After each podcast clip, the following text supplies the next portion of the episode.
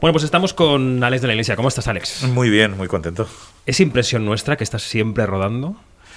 Es impresión tuya. Eh, bueno, posiblemente, o sea, no estoy todo el rato rodando, también estoy preparando y, y posproduciendo las películas, pero gracias a... Bueno, en el proceso, digamos, en la rueda. Eh, sí, lo que, lo que he aprendido es a simultanearlo. O sea, si, si, por ejemplo estoy posproduciendo, puedo estar preproduciendo.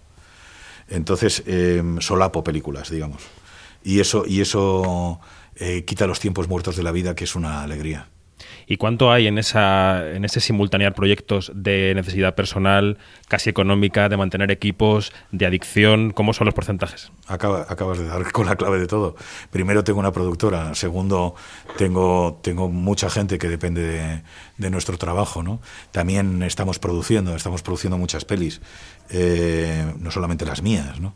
Entonces necesitamos eh, engrasar esa máquina sin duda. Y por otro lado hay una cosa que es el 50%, si no el 80%. O sea, yo podría parar y ya está. Pero es que me gusta mucho rodar, me gusta mucho hacer películas. O sea, si, eh, el día a día me encanta en rodaje, me encanta eh, crear un mundo en el que en el que las cosas funcionan, eh, por lo menos eh, en una escala proporcional eh, diminuta, pero funcionan como uno quiere. Mm. Y cuando hay, hay problemas, son tu, es, tu, es tu culpa, no es culpa de los demás. Y eso es muy gratificante. ¿Y esta maquinaria que has conseguido te permite no preocuparte tanto, y digo tanto, de cómo vaya la peli en los cines este fin de semana? No, no, no. Eh, sufro como la más pequeña de las damiselas si la película no va bien.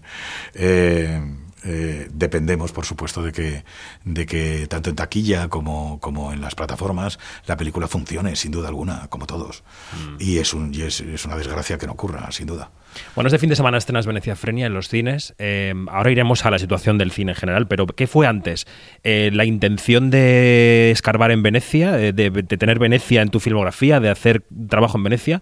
O el tema de la película de la turismofobia, de la invasión humana de este planeta. ¿Qué, fue antes? Primero, primero, recuerdo que cuando estábamos dando balada ya, ya le comentaba a Carol, tenemos que hacer un thriller aquí. Eh, alguien desaparece y sus amigas, sus amigas lo buscan. Eh, y eso es, ese es el comienzo, ¿no? Pero la película no, no, terminaba de cuajar porque era complicada de rodar y necesitábamos como, como una espoleta de ponerla en funcionamiento. ¿no? Cuando surgió Fear Collection, eh, hace ya tres o cuatro años la idea, no te digo que ya mm. está, estuviéramos haciendo, ya pensábamos en, en Venecia Frenia. Y ahí cuando hicimos nuestro último viaje de localizaciones, ahí es cuando de pronto dije, Dios mío, eh, hay, hay gente que, que quiere echar a los turistas, es perfecto. Claro. Claro. Viendo la película, la verdad, lo, lo que me venía a la cabeza es eh, qué producción tan complicada. Conseguir permisos, supongo, de rodaje, la logística dentro de esta ciudad, que es, que es casi un decorado en sí mismo, ¿no? Durante, durante sí. el año. ¿Lo has vivido como.? Es una de las películas más complicadas de producir sí. que, que, he hecho. Eh, ha sido complicadísima. Carol, Carolina y el equipo de producción italiano, el equipo del Veneto han estado maravillosos y hemos conseguido sacarla, sacarla adelante, pero ha sido muy difícil. O sea, ten en cuenta que solamente para colocar un foco necesitas un permiso en el, en el tejado. Y no solo eso, sino en los tres edificios para llegar a ese tejado. Claro. Y, y luego necesitas una auténtica eh, colección de, de botes. Eh, eh, tienes un bote de maquillaje. Un bote me refiero casi a un barco. ¿eh? Sí, sí, sí. No es, no es, un, no es un pequeño bote. Es un, un, bote de maquillaje, un bote de, vestu de, vestuario, un bote de atrezo, un bote de, de cámara, un, eh, yates, una flota de yates para, para movernos el equipo y los actores de un lado para otro para llevarle del campamento base a, al rodaje, era un, un, circo, una auténtica parafernalia. Entonces llegó un momento en el que eh, ya tomé las riendas y dije, bueno, vamos a coger cada uno una caja.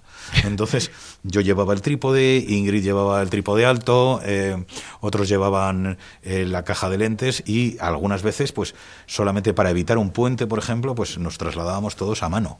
Claro, claro. ¿no? Con, y son, te estoy hablando de ciento y pico personas. Ya me han contado las actrices que tienes que acreditar a Tom Cruise en la película. Sí, eso es.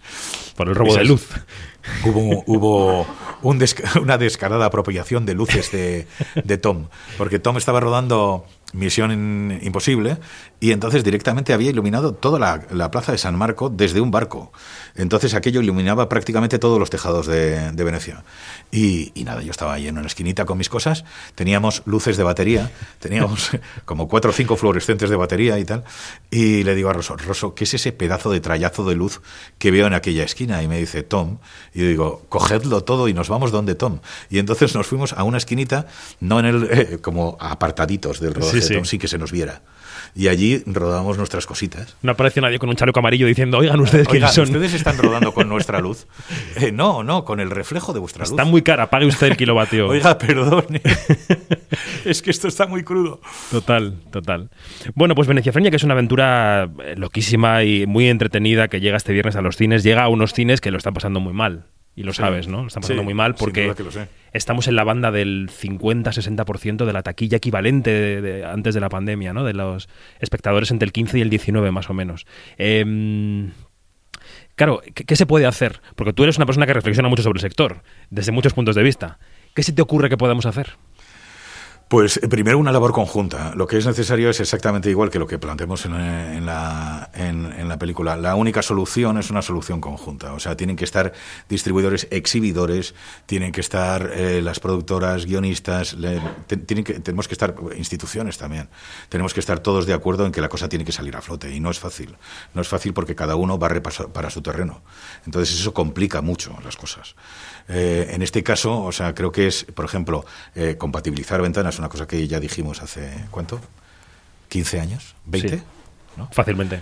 Eh, pues eh, está ocurriendo ahora y es una de las soluciones y tenemos que llegar a acuerdos con respecto a las ventanas porque a veces pues no estamos todos de acuerdo con el sabes con la eh, compatibilidad de una ventana con otra etcétera otra cosa que tenemos que hacer, no, no cerrarnos al mainstream, no cerrarnos al blockbuster, sino participar también de películas de mediano presupuesto como esta o, de pequeño presupuesto como películas magníficas que se están rodando ahora y que también necesitan su sitio. ¿no? Entonces, para todo eso necesitamos ayuda de todas las partes. Eso me, parece que es esencial. Pero ha cambiado la manera de mirar de, la gente, de los espectadores. Bueno, lleva cambiando desde que hace 10 años o 15 hay una tentación. Lo sí. No, hombre, es evidente, es evidente que tener todos un televisor 4K u 8K en casa con un sistema de sonido increíble y sabiendo que dentro de unos meses la película va a estar en una plataforma, la gente necesite ir menos al cine. Entonces tenemos que provocar esa necesidad. Esa necesidad la provocamos dando unas condiciones mejores que la, de que, la que tiene este señor en su casa. ¿Cómo se hace eso? Pues por ejemplo, pues no sé, los cines Yelmo eh, están ofreciendo otro tipo de, de, evento a la hora de ir al cine. O sea, tú puedes incluso cenar viendo una película. Tú estás en una sala perfectamente acondicionada, lo que facilita el que digas, eh, vamos a los Yelmo eh, te digo, por, por, poner un ejemplo, o en Cinesa, que también las proyecciones son mm, estupendas. Hay que ofrecer algo que no tengas en tu casa, eso, eso de primeras. Y, y, después, incluso, diríamos que tendrían que ofrecer una oferta mejor que la que ofrecen en las plataformas. Eh, otro tipo de oferta. De eso podríamos hablar algún día. Podríamos hablar, desde luego.